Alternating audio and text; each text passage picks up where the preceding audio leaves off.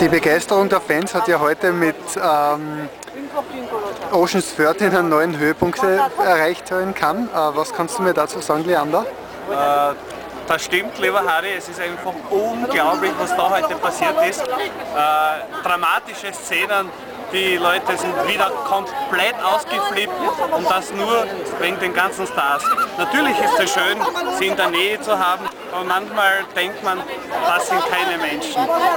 Trotz allem, auch hier, George Clooney war super drauf, hat sich viel Zeit gelassen. Das ganze Team war gut drauf, hat viele Autogramme gegeben und, und äh, haben gelacht, haben Witze gemacht. Also die Stimmung war, war sehr, sehr positiv. Dabei handelt es sich ja auch um die Weltpremiere von Ocean's 13, das darf man hier nicht vergessen.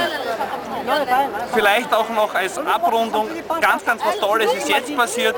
Ich habe mir wie On the Night von James Gray mit Joaquin Phoenix und Mark Wahlberg in den Hauptrollen angeschaut. Und das ist der erste Film, der total ausgebuht wurde. Also nicht anschauen.